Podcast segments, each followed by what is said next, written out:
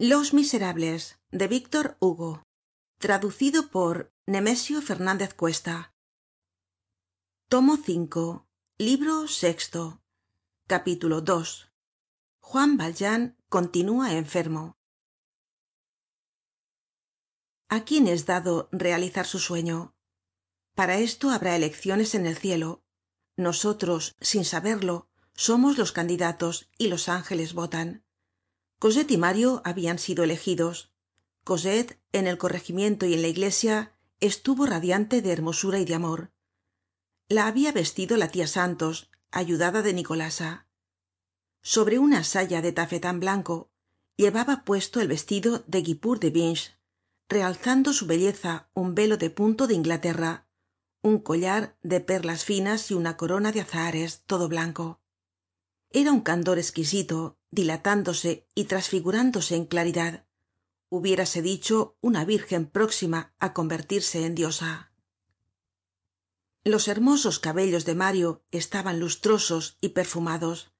Entreveíanse acá y allá bajo los bucles líneas pálidas que eran las cicatrices de la barricada. El abuelo con la cabeza erguida magnífico amalgamando más que nunca su traje y en sus maneras toda la elegancia del tiempo de barras conducia á cosette. Reemplazaba á juan valjean el cual por el inconveniente del brazo no podia dar la mano á la novia. Juan valjean vestido de negro y con la sonrisa en los labios los seguia señor fauchelevent decia el abuelo ved qué dia tan hermoso voto por el fin de las aflicciones y de los pesares. En lo sucesivo no debe haber tristeza en ningun lado. Pardiez decreto que reine la alegría. El mal no tiene derecho de existir. Es una vergüenza para el azul del cielo que haya hombres desgraciados. El mal no proviene del hombre pues éste en el fondo es bueno. Todas las miserias humanas radican en el infierno llamado tambien las tullerías del diablo. Ya veis que no economizo hoy las frases demagógicas. Si bien mis opiniones políticas se reducen ahora á desear que todos los hombres sean ricos es decir felices. Cuando al finalizar las ceremonias despues de haber pronunciado delante del corregidor y del sacerdote todos los sí posibles despues de haber firmado en los registros civiles y eclesiásticos despues del cambio de los anillos despues de haber estado de rodillas codo con codo bajo el yugo de muer blanco. Entre nubes de incienso llegaron asidos de la mano admirados y envidiados de todos mario de negro y cosette de blanco precedidos del pertiguero con charreteras de coronel cuya maza sonaba en las baldosas atravesando por en medio de dos hileras de personas maravilladas á las puertas de la iglesia abiertas de par en par y se dispusieron á subir al coche. La joven apenas se atrevia á creer en la realidad de su dicha. Miraba á mario miraba á aquella multitud de gente reunida miraba al cielo pareciendo como temerosa de despertarse y así atónita é inquieta estaba aun mas linda. A la vuelta entraron juntos en el primer carruaje colocándose mario al lado de cosette y en frente del señor gillenormand y juan valjean. La señorita gillenormand ocupó el segundo coche. Hijos mios les decia el abuelo sois ya el señor baron y la señora baronesa con treinta mil francos de renta cosette arrimándose cuanto pudo á mario acarició su oido con este susurro angélico. Con que es verdad. Con que llevo tu nombre con que soy tuya. Estos dos seres resplandecian encontrábanse en el minuto irrevocable y único en el deslumbrante punto de interseccion de toda la juventud y de toda la alegría. Realizábanse los versos de juan prouvaire no componian entre los dos cuarenta años. Era la idealizacion del matrimonio los dos jóvenes parecian dos lirios. No se veian sino que se contemplaban. Cosette divisaba á mario en una aureola y mario á cosette en un altar. Y sobre aquel altar y en aquella aureola mezclándose las dos apoteosis en el fondo no se sabe cómo detrás de una nube para cosette y en un resplandor para mario estaba lo ideal lo verdadero la cita del ósculo y el sueño el nupcial tálamo. Todos los tormentos pasados se convertían para ellos en presentes goces. Parecíales que los disgustos los insomnios las lágrimas las angustias los terrores la desesperación transformándose en caricias y rayos de luz hacían aún más agradable la agradable hora que se aproximaba. Qué bueno es haber sufrido. Sin las desgracias anteriores fuera menos grande ahora su felicidad. La prolongada agonía de su amor había tenido una ascensión por término. El mismo encanto inundaba aquellas dos almas con cierto matiz de voluptuosidad en mario y de pudor en cosette. Decíanse por lo bajo volveremos á ver juntos nuestro jardincillo de la calle de plumet los pliegues del vestido de cosette descansaban sobre mario semejante dia es una mezcla inefable de sueños y de realidad. Se posee y se forman suposiciones. Hay aun bastante tiempo para adivinar. Indecible emocion la de un dia en que á media mañana se piensa en la media noche las delicias de aquellos dos corazones rebosaban esparciéndose por la multitud y comunicando su alegría á los transeuntes en la calle de san antonio delante de san pablo se detenia la gente para ver al través del ventanillo del coche temblar los azahares sobre la cabeza de cosette. Entraron luego en la calle de las monjas del calvario. Mario sin separarse de cosette subió con aire de triunfo la misma escalera por donde le habian llevado moribundo. Los pobres agrupados delante de la puerta y repartiéndose las limosnas los bendecian en todas partes no se veian mas que flores. La casa estaba tan perfumada como la iglesia. Despues del incienso las rosas. Creian oir voces en el infinito. Tenian á dios en el corazon el destino se les aparecia como una techumbre de estrellas. Sobre su cabeza divisaban la claridad del naciente sol. De repente sonó el reloj mario miró el gracioso brazo desnudo de cosette y su rosada garganta entrevelada por los encajes del vestido y la joven reparando en la mirada de su esposo sintió el rubor subírsele hasta la frente.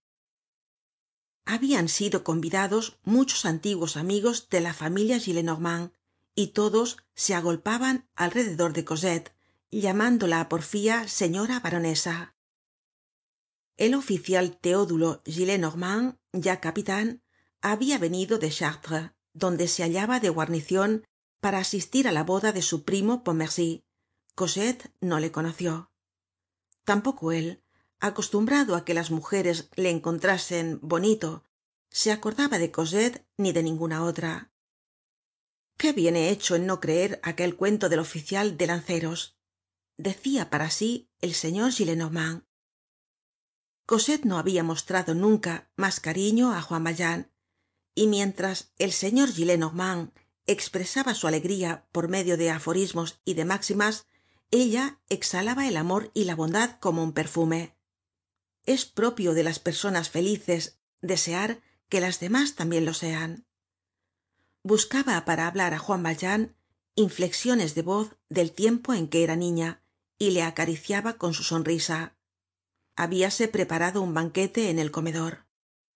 Un alumbrado allí es la sazon necesaria de una grande alegría.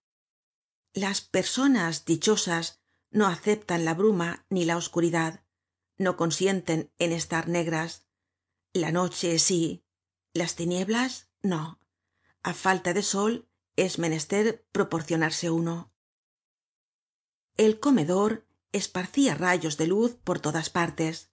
En el centro sobre la mesa blanca y resplandeciente una araña de venecia con toda clase de pájaros de colores azules violados rojos verdes posados en medio de las bugías alrededor de la araña guirnaldas en la pared espejos cristalería vajilla porcelana loza cubiertos y candelabros de plata todo deslumbraba con su brillo. Los huecos entre los candelabros estaban ocupados por ramos con tal profusión que donde faltaba una luz había una flor. En la antecámara una flauta dos violines y un violonchelo con sordina ejecutaban cuartetos de haydn. Juan valjean se había sentado en el salón detrás de la puerta cuya hoja casi le ocultaba algunos momentos antes de sentarse á la mesa cosette le hizo un gran saludo cogiendo entre los dedos la saya de su vestido de novia y le preguntó si estaba contento. Sí contestó juan valjean. Pues entonces reíos. Juan valjean se sonrió. Poco después anunció basco que estaba servida la sopa. Los convidados precedidos del señor gillenormand que daba el brazo á cosette entraron en el comedor y se fueron colocando en torno de la mesa. Dos grandes sillones figuraban á derecha é izquierda de la novia el primero para el señor gillenormand y el segundo para juan valjean. El señor gillenormand se sentó pero el otro sillon permaneció vacío. Buscóse con la vista al señor fauchelevent. No estaba allí el señor gillenormand interpeló á basco sabes dónde está el señor fauchelevent señor respondió basco precisamente acaba de salir encargándome dijese al amo que padecia un poco de la mano que tiene enferma lo cual le impedia comer con el señor baron y la señora baronesa que rogaba se le dispensase y que vendria mañana á primera hora. Aquel sillon vacío entibió un instante la efusion del banquete nupcial. Pero si el señor fauchelevent se habia ausentado el señor gillenormand se encontraba allí y el abuelo valia por dos. Dijo que el señor fauchelevent hacia bien en acostarse temprano si la mano le molestaba y que no merecia la pena de afligirse. Esta declaracion bastó. Además qué es un ángulo oscuro en medio de tal irradiacion de alegría. Cosette y mario se hallaban en uno de esos momentos egoístas y dichosos en que todas las facultades se concentran en la percepcion de la felicidad. Al señor gillenormand se le ocurrió una buena idea. Pardiez supuesto está vacío ese sillon pasa tú á él mario. Tu tia aunque le asista derecho para retenerte á su lado te lo permitirá el sillon es tuyo. La ley y el amor así lo disponen. Fortunato junto á fortunata. Hubo un aplauso general. Mario ocupó al lado de cosette el sitio destinado á juan valjean y las cosas se arreglaron de manera que cosette al principio triste por la ausencia de aquel acabó alegrándose del cambio.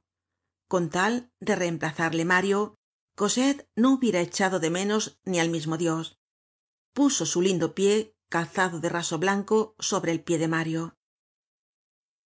Una vez ocupado el sillon se olvidó al señor fauchelevent y al cabo de cinco minutos como si nadie faltase la risa y el júbilo reinaban de un extremo al otro de la mesa. En los postres el señor gillenormand de pie con una copa de champaña en la mano medio llena para que el temblor de sus noventa y dos años no la hiciere verterse brindó por los novios. No os librareis de dos sermones exclamó. Por la mañana habeis oido el del cura. Esta noche oireis el del abuelo. Escuchadme voy á daros un consejo. Adoraos. Yo no me ando con rodeos sino que voy desde luego al grano. Sed dichosos. En la creacion no hay mas sabios que las tórtolas los filósofos dicen moderad vuestra alegría yo digo soltadle la rienda. Prendaos uno de otro furiosamente como diablos los filósofos desbarran. Quisiera hacerles tragar su filosofía. Acaso en la vida pueden sobrar nunca los perfumes los botones de rosa entreabiertos los ruiseñores cantando las hojas verdes la aurora el amor puede estar nunca de más en agradarse mutuamente puede haber exceso cuidado estela que eres demasiado linda. Cuidado nemoroso que eres demasiado guapo. Disparates. Como si por mucho que se disfrute no fuese siempre poco. Como si la vida no pareciera siempre corta y lo mismo la felicidad. Moderad vuestra alegría. Váyanse al diablo todos los filósofos la sabiduría consiste en divertirse. Divertíos divirtámonos. Somos felices porque somos buenos ó somos buenos porque somos felices el sancy lleva este nombre porque ha pertenecido á arlay de sancy ó porque pesa ciento seis quilates. No lo sé. Abundan en la vida estos problemas pero lo que importa es poseer el sancy y la felicidad seamos dichosos sin meternos en cuestiones. Obedezcamos ciegamente al sol. Qué es el sol el amor. Y quien dice amor ha dicho mujer. Ah oh la mujer es omnipotente. Preguntad á ese demagogo de mario si no es esclavo de esa tiranuela de cosette. Y de buen grado el pícaro. La mujer. No hay ningun robespierre capaz de resistirle. La mujer reina de hoy más no soy realista sino de ese trono. Qué es adan el reino de eva. Para eva no hay ochenta y nueve. La revolucion hizo pedazos como si fuesen de paja. El cetro real coronado de una flor de lis. El cetro imperial coronado de un globo. El cetro férreo de carlomagno. El cetro de oro de luis el grande. Todo se acabó. Todo rodó por el suelo. Pero sublevaos contra este pañuelito bordado que huele á pachuli. Me holgara de veros. Intentadlo. De dónde proviene su solidez de qué es un pedazo de trapo ah sois el siglo xix y qué nosotros éramos el siglo xviii tan imbéciles como vosotros. No os figuréis que el universo haya progresado mucho porque vuestro matagente se llame el cólera morbo y vuestro baile la cachucha. En el fondo siempre habrá que amar á las mujeres. Os desafío á que salgais de este círculo. Esas picaruelas son nuestros ángeles. Sí el amor la mujer y el beso es un círculo del que repito os desafío á salir. En cuanto á mí de buena gana volvería á entrar en él. Quién de vosotros ha visto elevarse en el infinito apaciguando todo á sus pies la estrella de venus la gran coqueta del abismo la celimena del océano. El océano terrible alcestes pues bien en vano se alborota porque aparece venus y tiene que sonreirse con ser fiera se somete. Así somos todos. La cólera rompe el cauce y no se oyen más que gritos maldiciones. La casa va á venir al suelo pero se presenta una mujer brilla una estrella en el tempestuoso horizonte y todos se postran. Mario combatia hace seis meses y hoy se casa. Perfectamente.